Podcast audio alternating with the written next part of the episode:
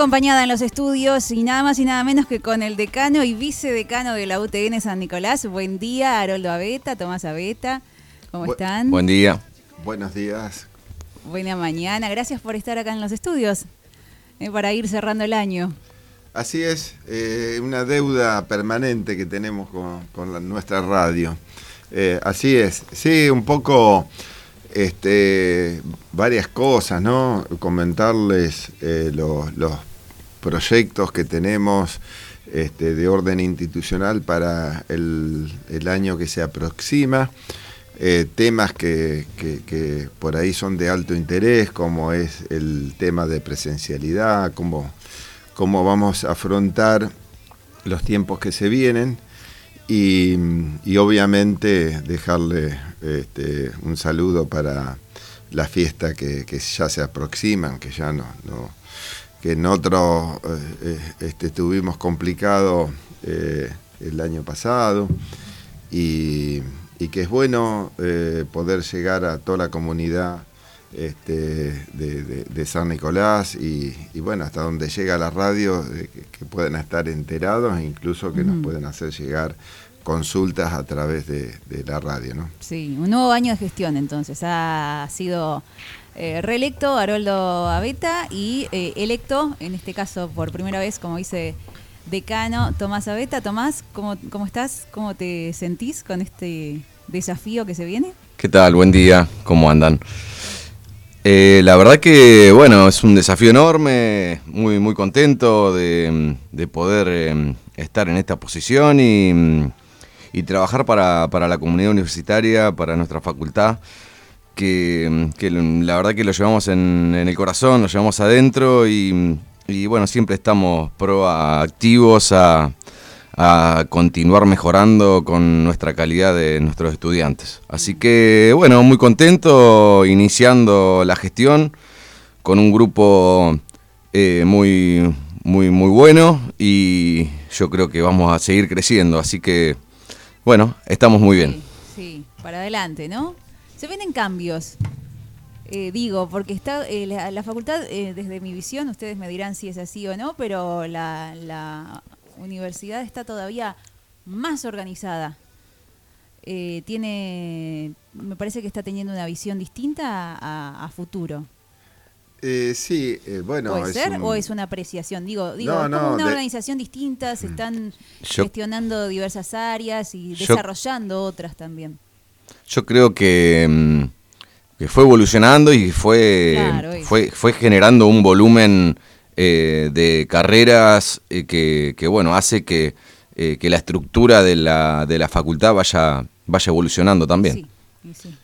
no sé si Rocío te refería a nivel nacional. A nivel nacional, nosotros, bueno, tenemos la, suerte de poder seguir participando en, en, la gestión que comenzamos a partir de, este lunes 20.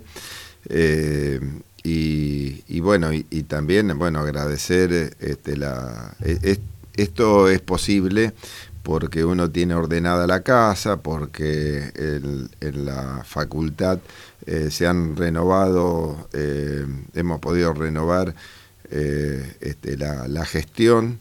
Y digo, hemos podido, porque en realidad se elige a a directores de departamento, los cargos electivos director de departamento, decano, vicedecano, pero en realidad es un programa, un plan de gestión que lo venimos desarrollando ya desde hace muchos años y, que la gente valora y, por eso sigue adhiriendo a, que podamos continuar. Pero no, eso es en el nombre de el decano, del vicedecano, de los directores de departamento que han renovado ahora y otros que, que, están eh, no, no, están eh, coordinados porque se fueron normalizando las carreras en tiempos diferentes, pero, pero bueno, eh, eso es un, un, trabajo en equipo, verdaderamente es un trabajo en equipo que, que está representado por, por las autoridades. A nivel nacional también nosotros seguimos con el mismo grupo de gestión, pero cada eh, persona quien tiene a cargo la máxima responsabilidad, como el, en este caso el rector para la universidad y los decanos para las facultades, es que quienes le ponen su propia impronta. Y bueno, este, la impronta del rector es una impronta también de un equipo, de, un equipo, yo como vicerrector también en este caso y, para estos cuatro años que se vienen, tenemos eh, este, algunas eh, nuevas aspiraciones eh, diferenciadas respecto del rector anterior. El rector anterior se dedicó mucho al ordenamiento institucional, administrativo, este, tuvimos excelentes vínculos con los ministerios. Y hoy lo que, mm, lo que proponemos, además de, con el nuevo rector, con este nuevo mandato, es, este, y con todo el equipo también que acompaña a la, universidad, es vincularnos mucho más con las necesidades de las facultades regionales, que en definitiva son los que este, eh, se visualizan en la universidad una necesidad eh, y una respuesta regional eh, de las necesidades regionales. Por eso yo un poco digo que nosotros, eh, no solamente desde el punto de desde las funciones que son este, importantes mm, y, estatutarias y como visión y misión de la Universidad Tecnológica Nacional y de las facultades regionales este, en, en, cada región, es que nosotros debemos ser y somos, pero debemos incrementar y seguir siendo este, y participando del plan estratégico de cada una de las regiones. Y para eso, bueno, no solamente el dictar carreras de grado, de dictar tecnicaturas, de dictar este, eh, licenciatura, maestría, el doctorado, el POAPAN, el Centro Cultural y muchas otras actividades, este, el desarrollo y el trabajar en, investigación, el tener un centro con ISET en la facultad, sino eh, e, ese otro rol que es eh, este, ser referente educativo eh, y mantenerlo, y para mantenerlo hay, que trabajar en ese sentido, participar en la, como lo estamos haciendo en la Agencia de Desarrollo Económico, en el polo universitario y en el polo tecnológico. Son este, funciones que, que son indelegables y que nos corresponden a nosotros en el campo donde nos toca actuar. No queremos de ninguna manera invadir este, regiones, pero somos este, este, actores importantes dentro de la sociedad en donde estamos insertos. ¿no? Por Regional San Nicolás hablamos de una zona importante acá, ¿no? Antes de continuar con esto, quiero hacer una pequeña mención para la gente que nos está escuchando y que por ahí no entiende mucho cómo funciona esto, es así. Haroldo Beta, Tomás Abeta, decano, vicedecano de la Regional San Nicolás. Eh, a su vez, Haroldo Beta es vicerrector a nivel nacional. Recordemos que las UTN son 30 en todo el país, bien digo, ¿no? Así es, sí, correcto. entonces tenemos vicerrector a Haroldo Abeta también y el nuevo rector también ya en funciones. Y de hecho estuviste con el presidente hace unos días nada más en el acto de Asunción, ¿no? ¿Qué tal fue eso? Sí, estuvimos y yo estuve acompañado por una, una comitiva este, de, San Nicolás, que, bueno, quiso asistir al acto. Eh, es importante eh, la, presencia de un presidente más allá del color político este, y, del compromiso público que asumió. Este, tanto el presidente como el ministro de Educación, con el cual Jaime Persich, que fue hasta hace poco eh, secretario de Políticas Universitarias, hoy ministro de Educación, venimos trabajando este, eh, muy eh, este, este, este, en, todos los aspectos de, todas las necesidades, oportunidades este, de, la educación superior y más allá, más aún que la educación superior, como eh, las necesidades que tienen eh, el país en cuanto a la formación de técnicos, este, técnicos superiores universitarios, licenciados y toda la, educación. Eso venimos trabajando y agradecerle siempre el reconocimiento que tiene el hoy ministro, que, que, en sí él proviene, fue rector este, de la Universidad de Hurlingham, una universidad muy buena, pero del conurbano bonaerense, sí que, que, se siente este, parte de, la tecnológica y de sus orígenes y del proyecto que tenemos como universidad.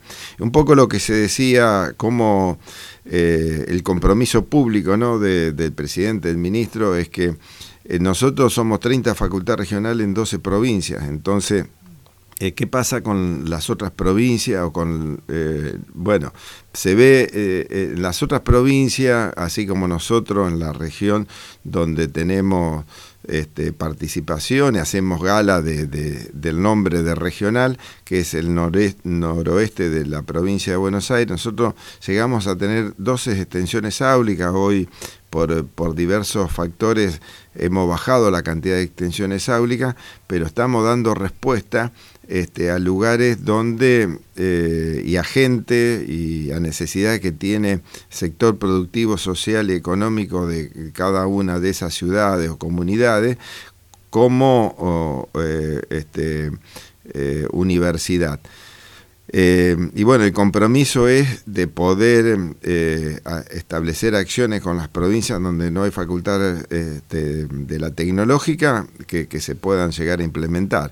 Eso es un proceso no corto, un proceso largo, que el primer involucrado tiene que ser este, la, la comunidad donde quiera instalarse y, bueno, la como, como siempre se, se, ha hecho desde sus orígenes de la tecnológica, este, la, el tipo de carrera tiene que ver con una necesidad regional, eh, socioeconómica y productiva. No, no es este, un eh, algo muy tirado de los pelos, sino que las carreras que se dictan tienen que ver con algunos de esos tipos de cuestiones, con, la, producción. tiene que estar orientado a, a las actividades productivas y, de servicio que hay en la, que en la zona. Bueno, así fue la historia aquí, ¿no? No era por eh, las personas que trabajaban en fábrica, entonces después por la noche estudiaban y es un horario que además se, se mantuvo. Es más, fue impulsada, fueron impulsadas por técnicos que trabajaban en Somisa y que durante muchos años este, eh, intentaron eh, poder continuar sus estudios, familia eh, que, que, se sigue manteniendo, ¿no? De, de primero mucho esfuerzo, ¿no? y, con primero, cuando se habla de aquello que, que, son los principios que tuvo la Universidad Obrera, de, de poder eh, darle oportunidad a los trabajadores, a los operarios, como decía el general Perón, a los operarios que eh, este, no tenían ningún tipo de oportunidad. Primero fue las escuelas técnicas y después la, la universidad. Y eso llegó con el no arancelamiento de las carreras universitarias y con la oportunidad que dio la Universidad hoy la Universidad Tecnológica Nacional, que era en ese entonces Universidad Obrera Nacional. Mm. Este, en ese sentido, nosotros eh, siempre hay un esfuerzo muy importante en poder este, darle oportunidad a aquellas personas que no tienen la posibilidad de trasladarse a algunas otras ciudades. Obviamente que nosotros estamos con carreras que están vinculados con el ámbito de la tecnología, con las ciencias duras, con lo, que nos corresponde. Si bien la tecnológica se ha abierto, ha ido avanzando, hasta tenemos una eh, licenciatura eh, este, que da oportunidades a los que son este, profesores eh, de idiomas o este, no universitario que puedan tener un título universitario. Pero eh, por eso también nuestra presencia en el polo universitario, en el polo tecnológico, es poder colaborar con la creación y con el dictado de otras disciplinas que nosotros no dictamos en la facultad. Este, de cualquier manera, yo ya que estoy acompañado con el vicedecano y que creo que los vice, el vicerrector, el vicedecano, tenemos una función política institucional que es estatutaria y que es este, llevar adelante las elecciones este, de claustro este, y todas las elecciones, además de, de las delegaciones, de las funciones que le, eh, le delega el, rector para el vicerrector y el decano para el vicedecano. En este sentido, yo, eh, Tomás, este, tiene una, esa función que es recontra importante y también eh, él es director de una de las carreras que se dictan en la facultad, que es Ingeniería Industrial. Y, bueno, y ha llevado adelante durante los últimos cuatro años la puesta en funcionamiento del Laboratorio de Estudios Ambientales a través de la Secretaría que tenía hasta hace pocos días su cargo. Pero bueno, eh, te dejo como para que lo, lo, charles con él y no aburrir tanto a la audiencia, aunque, aunque tenemos voz parecida, así que bueno, aclaro que el que sigue hablando ahora es Tomás. Bueno, sigue hablando Tomás y Tomás nos va a contar cómo, cómo se está preparando entonces para, para las nuevas tareas. Bueno, no, nada, vienen cambios eh, muy, muy complejos en, en cuestiones académicas, en las carreras de ingeniería, se están eh, realizando nuevos planes, adecuación de planes de estudios, así que mm, hay una, una, modificación en el, en el tipo de, enseñanza. En lo híbrido, esto que se... Eh, es, un, es un modelo de enseñanza por competencia que la verdad que creemos que, que para los estudiantes es, eh, es, es, es, una manera de aprender mucho más dinámica, mucho más actual. El híbrido, para la gente que nos está escuchando, en teoría serían las nuevas formas de estudio. en realidad. Ah, contámelo vos. En realidad. El, como el profesor dando clases a través de la. Claro, bueno, un poco a raíz de la, a raíz de la pandemia ha hecho, y con, la inactividad de manera presencial que tuvimos durante estos años, eh, se fueron buscando nuevas formas, nuevos formatos de dictado de clases. La verdad que en estos últimos años la, la cantidad de estudiantes ha crecido. Mm. Eh, calculen que en un, en un aula teníamos 30, 35 estudiantes y hoy de forma virtual tenemos 70, 75. Eh, o sea, mm, creció mucho eh, la cantidad de estudiantes por, por salón, así que cuando, cuando surgió esta posibilidad de mm, el financiamiento de la instalación de aulas híbridas, la verdad que bueno, nos va a venir muy bien. Un aula híbrida quiere eh, o establece que se pueden dictar clases de forma presencial y aquellos estudiantes que no ingresarían al, salón por una cuestión de factor de ocupación o en el caso del, distanciamiento, en el caso que sea necesario, o por algún otro motivo de enfermedad, eh, pueda seguir la clase que se, que se está dictando en, eh, en vivo. Sí. La idea es instalar... prueba, ¿no? ¿Cómo? Ya se hizo una prueba. Ya se hizo una prueba, funciona muy bien. Y, la idea es instalar en todas las aulas de la, de la facultad eh, y en todos los laboratorios mm. eh, sistemas híbridos mm. eh, que consiste en una es un digamos como si fuese una realidad de forma virtual con una cámara un, un, cañón o un televisor en aquellas aulas que son más chicas se instalarán televisores, en las más grandes se instalarán cañones. Como si fuera vía streaming, una cosa. Eh, claro, es un streaming, mm. Exactamente. ¿Y eso eh, para cuándo estaría completo en todos los salones, en todas las aulas? ¿Se sabe más o menos? ¿Hay un, estimativo? los trabajos iniciarían ahora en, el mes de enero y estimamos que para el inicio del año lectivo estarían disponibles las aulas para que, ah, que, que, que iniciemos iniciemos nuestra actividad académica de esta, de esta forma. Ah, perfecto. Sí, así que... esto, esto es importantísimo para la gente que está escuchando. Em, esta nueva modalidad y aquellos chicos que dicen, no, no puedo porque me queda lejos San Nicolás, que tengo que ir y venir, no llego con el trabajo. Bueno, sí. tómenlo en cuenta esta situación. Esta, sí, la verdad que mm, siempre la facultad tuvo esta... Mm, esta consideración de aquellas personas que trabajan, por ahí que trabajan en turno y que no pueden venir en todas las clases. Bueno, esto va a dar la ventaja de que si no llego o estoy en algún otro lugar, puedo seguir la clase que está dictando el, profesor de forma virtual. Eh, no me pierdo el contenido y, bueno, estoy, estoy al día y no tengo que por ahí trasladarme de alguna manera inadecuada eh, para poder llegar a la facultad. Bien. El, año, el, periodo va a ser 21, 2021, 2025. ¿Qué es lo que se viene? ¿Qué es lo que, cuáles son los proyectos nuevos que, que se pueden decir al menos en, eh, de acá a varios años? Ustedes dirán. Bueno, Haroldo, Haroldo ahí. Eh, Lo que se pueda decir, lo que se pueda adelantar, No, algún no, plan. eh, Eh, imagino que hay muchos.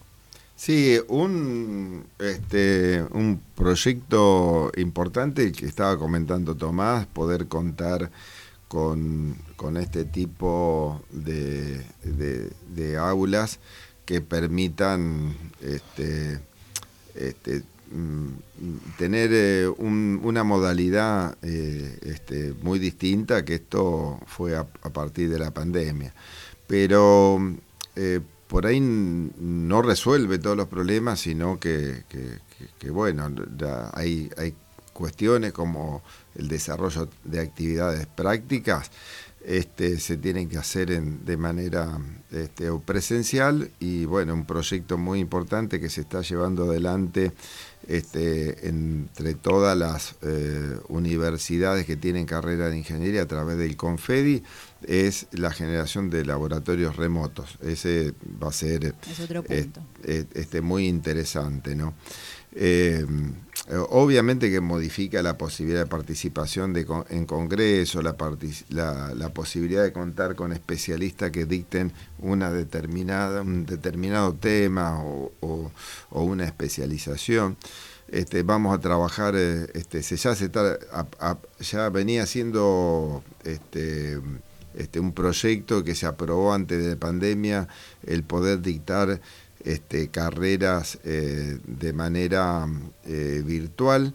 Eh, este, nosotros avanzamos mucho en los cursos, pero ya tiene habilitado la Universidad de Carrera a través de consorcio que lo lidera alguna de las 30 facultades regionales y la, el- las restantes se van sumando. Estamos Ese es otro con- titular. Entonces. es, sí, la verdad que es- eso es muy bueno. a distancia también se van a empezar a brindar desde la UTN San Luis. Eh, Exactamente. Así que es una, una, gran, una gran posibilidad. Este, en cuanto a infraestructura, eh, lo, más importante es poder avanzar eh, en, este tipo de cuestiones, de poder mm, dotar, eh, incorporar tecnología para poder este, realizar actividades y eso vamos a tener un salto este, este, importantísimo en lo, en lo que es la- eh, el impacto en, en la formación. Eh, este, aprovechando todos los recursos existentes y además brindando al resto de las facultades regionales los que son propios este, en, en servicio de, de- de este trabajo en red. Eso es un trabajo este, importantísimo este, y, y fundamental para eh, este tipo de, de carreras que es- eh, corresponden a las ciencias duras. Por otro lado, en la infraestructura, se está haciendo un relevamiento a nivel nacional de todas las necesidades. Hay mm, ya proyectos presentados que son para la readecuación de la infraestructura existente y, mm, y nosotros estamos esperando una definición del lugar donde este, vamos a proyectar un- eh, este, una buena cantidad de metros cuadrados que no podríamos hacerlo con producidos propios. Eh, en esto, incluso en, en estos cuatro años de pandemia, en colaboración con la Fundación, se ha avanzado mucho en la infraestructura y en readecuación de las áreas, este, empezando por, por una biblioteca con una sala de videoconferencia que, que es muy bonita, espectacular. La verdad que toda la facultad está... La en e- facultad, sí, no, eh, vamos a recordar esto, ¿no? La facultad es mm, dependiente del Estado, ¿no? Es nacional, quiero decir, pero realmente tiene unas instalaciones de primera, eh, que, que es lo que por ahí uno lleva, dice, uy, es nacional. No, no, esto es... Esta, tienen que pasar aquí a la UTN San Nicolás y ver las instalaciones y la infraestructura que hay y es impresionante, es digno, te, te diría hasta, podría ser como uno piensa, es de alguna manera privada. No, no, esto está hecho en base a mucho trabajo y realmente La verdad las que- instalaciones son espectaculares. La verdad que cuesta mucho mantener la facultad como, como está. Inclusive esta radio, bueno, para la gente que no, no- no lo puede ver, pero la radio es, es impresionante, también es algo que nos mencionan seguido, desde la radio a distintos puntos, ¿no? Cualquier, cualquier salón y aula.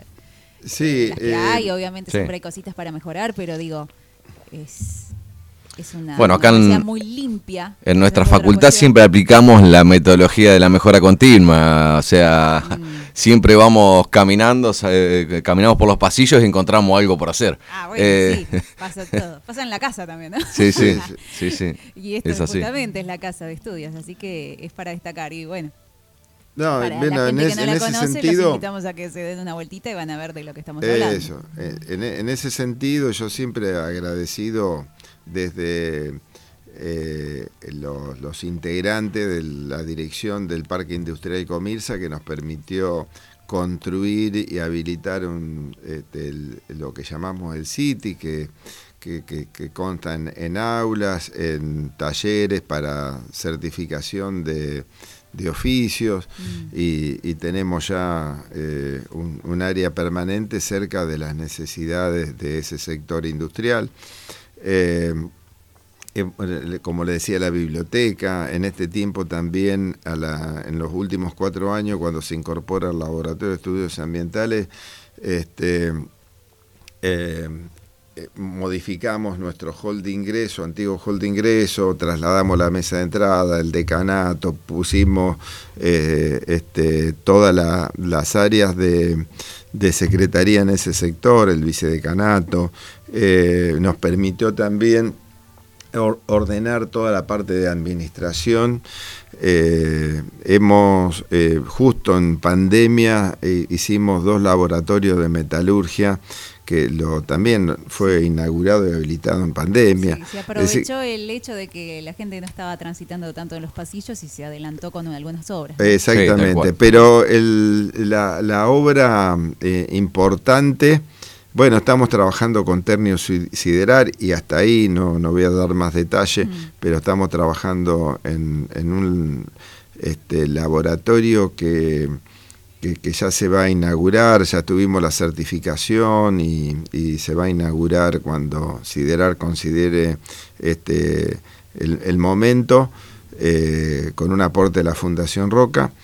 eh, para un proyecto que es de fortalecimiento de, y y es transversal a to- a- al nivel medio, a mm, las carreras de pregrado, las licenciaturas, las carreras de grado y al- oportunidades también de, de servicio, vinculación y extensión como curso de extensión. Eh, este, y, pero el proyecto importante de infraestructura se va a dar cuando eh, el Ministerio de, eh, eh, y el país considere que tiene la posibilidad de invertir en, eh, eh, este, en obra pública en las universidades. En este sentido, ya estamos, en su momento se presenta un proyecto, ahora este, estamos viendo de modificar el lugar de emplazamiento de ese proyecto. El proyecto, este, no sé cuándo lo vamos a poder terminar, pero estamos pensando en 2.500 metros cuadrados más o menos, que es el doble de lo que tenemos en el sector G, donde está la cantina y, y las aulas de ese sector. Eh, esto nos va a permitir también el desarrollo y las oportunidades de desarrollo de otras carreras, que son la- la- las necesidades de carreras, necesidades futuras y una que, que estamos este, peleando bastante el presupuesto y, y ya hemos hecho presentaciones y reuniones sobre la ingeniería en sistemas. Ah, ingeniería. Este, Iba a de decir si no era ingeniería ambiental. Eh, y, y Eh, de no, cual- venía, no venía esa, era el plan en algún momento, algo así. ¿Puede ser ingeniería? ¿Existe? No, bueno, eh, especialización? Estamos trabajando para la, la, la- la- la- la oportunidad de tener una carrera de posgrado en, Ah.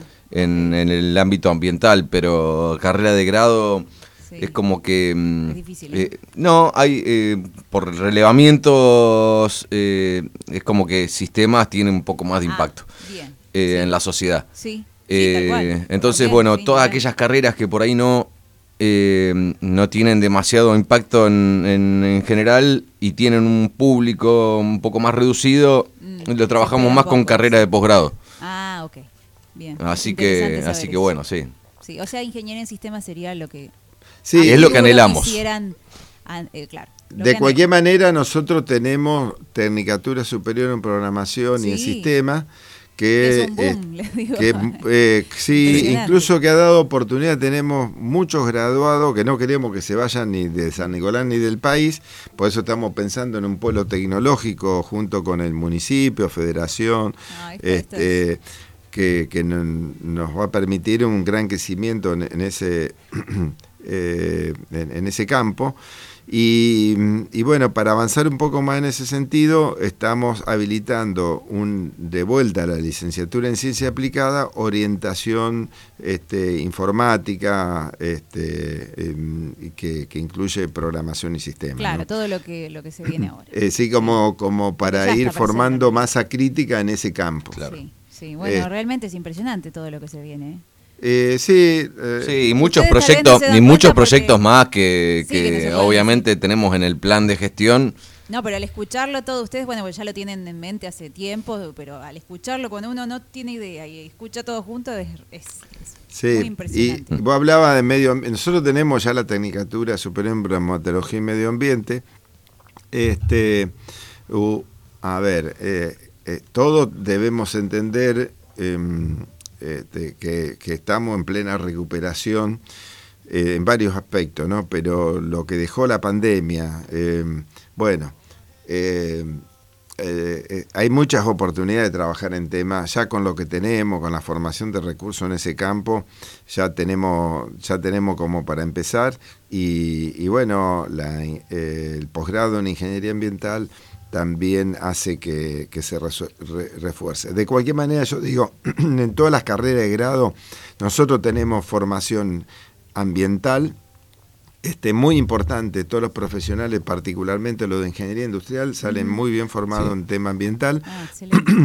Y este, pero el, el vínculo del, del ambiente está en cada una de las carreras que se dictan en la Universidad Tecnológica Nacional, así que ya tenemos formación. Por otro lado, De hecho, la- ahí te interrumpo, Sí.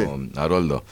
Eh, una de las adecuaciones de los nuevos planes de estudio de las carreras de ingeniería es que todas tienen como una competencia general eh, el ámbito de la higiene y seguridad y el medio ambiente.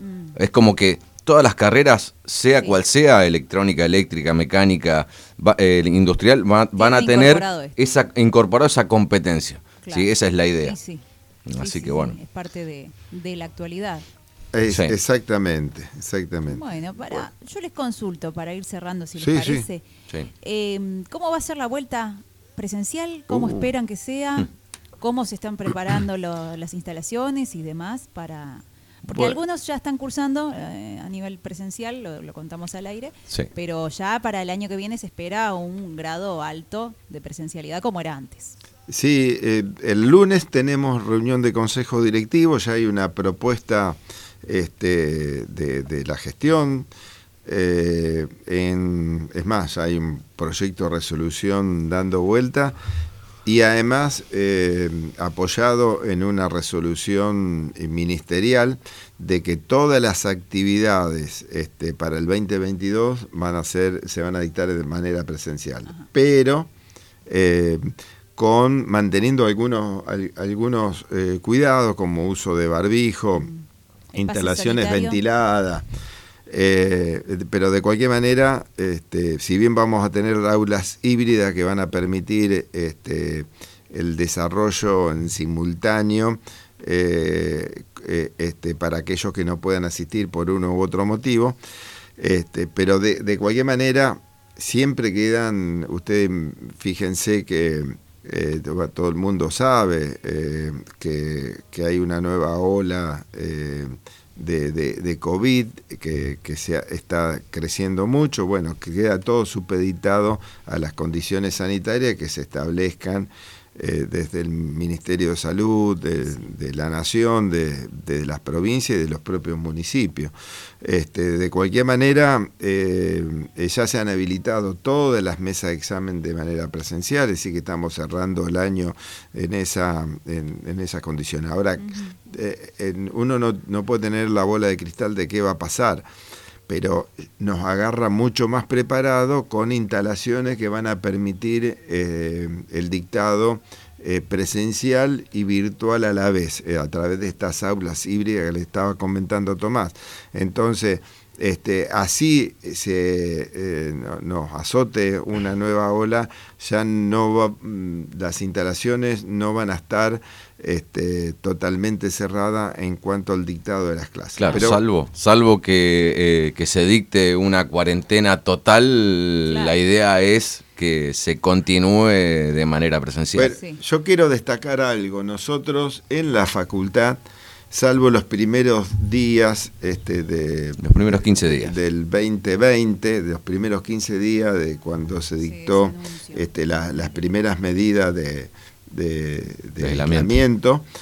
Eh, nosotros en el laboratorio de estudios ambientales por estar dedicado a este, eh, el control de esas actividades esenciales como por ejemplo el consumo de agua nosotros mantuvimos este, durante toda la pandemia la actividad total del laboratorio, la, toda la protección este, institucional la hicimos con personal propio y también eh, fue no tuvo no tuvimos ningún problema ni ningún contagiado de covid este, por, la realización de, de las actividades Además, en la medida de lo posible, se fueron implementando ya habilitaciones de investigadores, de, trabajo, de, servicio.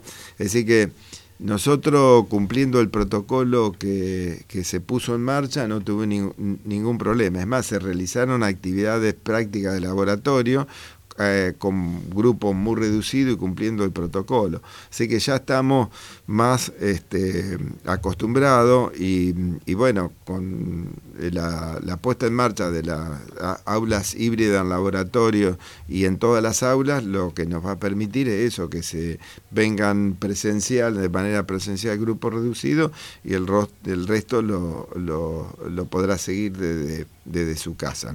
Igual esperamos que podamos volver todos. Sí, Esperamos, que, esperamos eso porque la realidad es que el contacto y la, la, cuestión social en la facultad la extrañamos mucho y, y, la verdad que cambia, cambia, cambia todo. Sí, hace dos años que tenemos otra rutina acá, ¿no? Digo, tenemos porque yo también lo, veo en, en, la diaria del laboral y se extraña eso, sí. Así es. Bueno, les agradezco un montón. Eh, realmente han dejado muchos títulos en esta sí, entrevista. Les, les, agradezco el espacio y el momento y, bueno, por supuesto, feliz año. ¿eh? eh gracias, gracias, sí, felicidades para todo. Bueno, eh, este, decirle que en el mes de enero, eh, a fin de enero, febrero, se, eh, este, hay está la modalidad, prevista la modalidad del dictado del seminario universitario para el ingreso a ah, las carreras, eh, que vamos a dejar guardia en todas las este, oficinas para atender inscripciones, consultas y obviamente, bueno, el canal abierto para aquellos que tengan alguna duda, por favor consulten, que este, no desperdicien la oportunidad que tenemos, eh, no solamente de, nuestra de todas las carreras que se dictan en la facultad, sino la oportunidad de, de seguir estudiando en cualquier carrera, cualquier carrera le va a permitir tener alguna oportunidad este, incorporando, no por el título en sí mismo, sino incorporando conocimiento, ayuda para eh, mejorar la calidad de vida de, la persona, de su familia y de toda la sociedad. Así que los invito a que se acerquen, que consulten y, que hagan lo que les guste, pero que, se sigan superando día a día. Gracias, Haroldo. Gracias. Bueno, yo mm, eh, refuerzo un poco lo, lo, lo que comentó Haroldo estamos al servicio de, la comunidad, así que estamos para resolverle los problemas, así que acérquense, consulten todo lo que tengan que consultar y bueno, un gusto, felicidades y un buen 2022. Gracias, Gracias Rocío. Gracias, Rocío. Abeta, decano de la UTN San Nicolás, y Tomás Abeta, vicedecano de la UTN San Nicolás también, con nosotros en el aire. Desde San Nicolás 100.5 Radio UT